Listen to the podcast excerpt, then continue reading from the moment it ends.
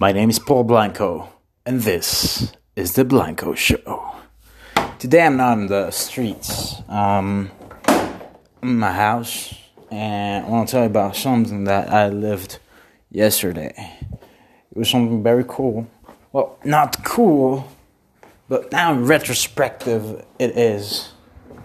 Um, the main thing is that I'm gonna I'm gonna put my my headphones.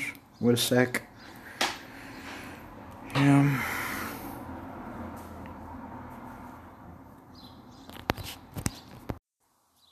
Yep. Am I talking through this? Yeah, I think I do.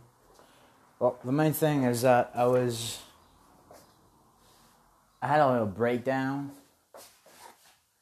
because of of my economics. So the very the very like rational information is that I don't really know how to handle it. My yeah. My economics, I don't really know how to handle it. Like I don't have a strategy. I'm just going with it.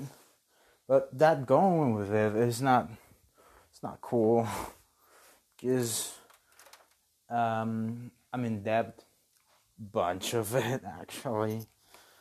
I'm lots of debt, and I haven't paid. Like I've paid the minimum in my credit card, so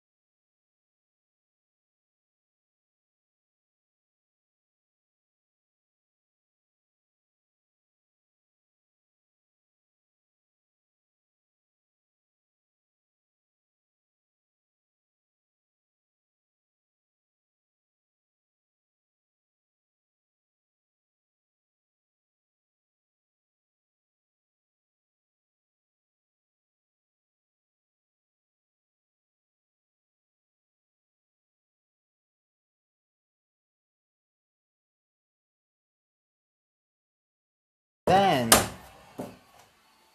then it hit me.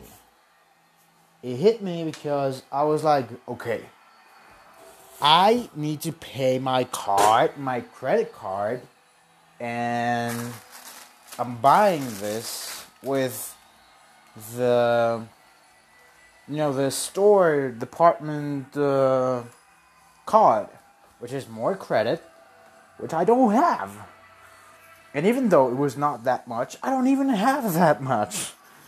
So I got depressed at night because I was like, what the fuck am I doing, man? You know I'm I'm I know I'm in debt. And I still I'm still buying stuff. So it was like this is this is bad. So I called my best friend and I told her, yo, I'm feeling bad. I'm like doing dumb shit.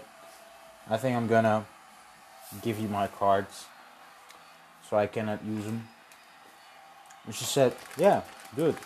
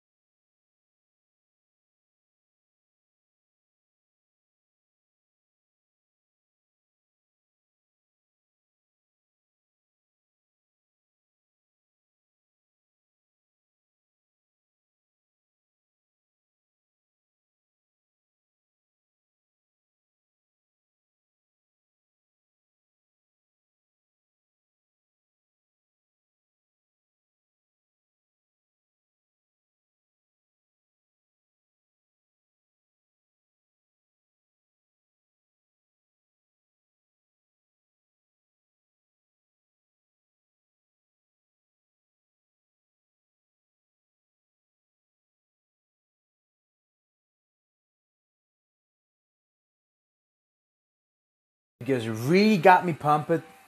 I know it's fucking dark. I'm sorry for it, but I know when you hear this shit and when I'm 20, 120, you're gonna hear it again and you're gonna be like, damn it, he made it.